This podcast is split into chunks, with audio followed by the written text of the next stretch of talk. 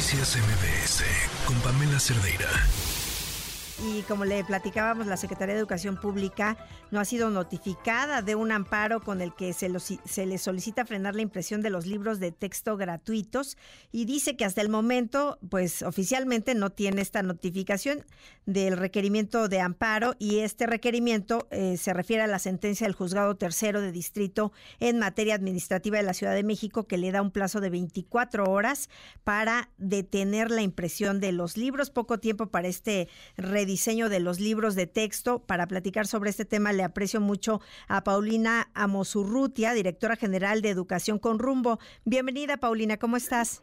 Sí, y gracias por el espacio en un tema tan delicado para nuestro país y como bien dices, a tan poco tiempo del ciclo escolar.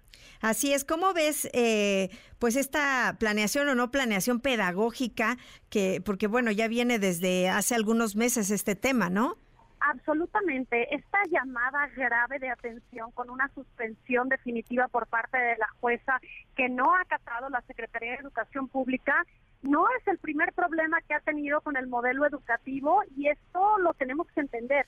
Ya habíamos generado por lo menos cuatro amparos previos donde tuvimos suspensiones provisionales y definitivas para que no hicieran el programa piloto, para que mostraran las planeaciones curriculares, es decir, ha sido un proceso enormemente opaco en donde hay graves problemas tanto en la planeación curricular como en los temas de ideologías y, de comunismo, así, a ese grado. Y, por ejemplo, eh, ¿qué, opciones se tiene esperar a que la SEP eh, reciba la notificación oficial? ¿Le daría el tiempo para hacer todas las revisiones que se requieren? Es un chiste que diga eso, la notificación se dio, mismo Max Arriaga salió a burlarse de todas las asociaciones que hemos estado trabajando en este tema, es decir, e, e, ellos saben que tenían que hacerlo y lo que están haciendo es hacer tiempo para poder sacar los libros. Lo que no entiendo es cómo no acatan una orden de un juez que puede acabar en una repercusión penal. Los libros no están bien hechos, ya hay estados que están acatando la norma justo. Eh, Jalisco ya dijo que no va a repartir los libros, también lo dijo Guanajuato, pero ellos eh, están haciendo cansado el proceso a fin de que los libros se lleven a cada escuela y esto será delicadísimo porque realmente no tienen los mínimos estándares internacionales para que los niños aprendan y entiendan. Y eh, ¿Qué podemos saber ahorita de estos, eh, pues de estos libros de texto?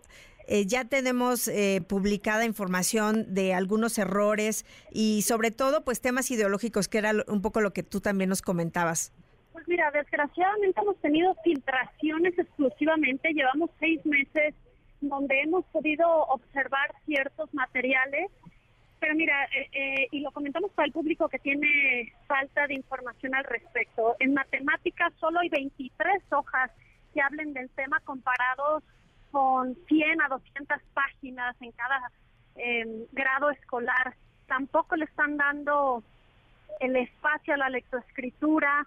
Los libros no tienen la planeación previa, es decir, un libro de texto es un material didáctico que tiene que estar basado en una planeación que hable cómo debe ser el perfil de ingreso y de egreso del alumno, cuáles son los aprendizajes esperados que se requieren para que el alumno lleve ciertos conocimientos para el siguiente ciclo escolar. No existe eso. Nosotros desde Educación con Rumbo estamos analizando a marchas forzadas lo que hemos podido tener para poder asesorar a los estados y sobre todo a los profesores que son pues las mayores víctimas, los que van a acabar teniendo que cerrar el salón de clases y dar una clase pues con lo que tienen y desgraciadamente hay muchos profesores que la única herramienta que tienen cerca es, claro, su conocimiento, pero específicamente el libro de texto. ¿Y qué, qué es lo que debe o deberían tener con esta planeación pedagógica que, digamos, debería de ser la ideal? Bueno, la planeación curricular debe de tener las normatividades específicas que miden los estándares internacionales como es PISA y Planea.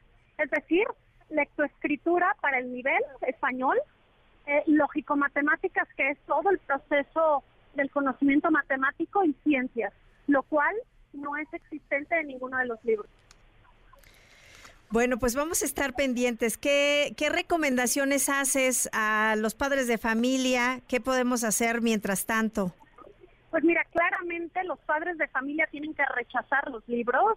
Sé de muchas asociaciones que se están uniendo para ir a dejar los libros a la Secretaría de Educación Pública de su estado. Por otro lado, pues nosotros estamos esforzándonos por asesorar a los estados y hacer manuales de ayuda para que los profesores puedan dar sus clases. Y en nuestra plataforma de educación con rumbo estaremos pues poniendo ciertos contenidos curriculares, ciertas planeaciones para ayudar a los maestros y a los padres de familia en un ciclo escolar que será desastroso para nuestro país. Sí, porque ¿qué implicaciones tiene? Porque no nada más es el libro, al final es la generación, ¿no?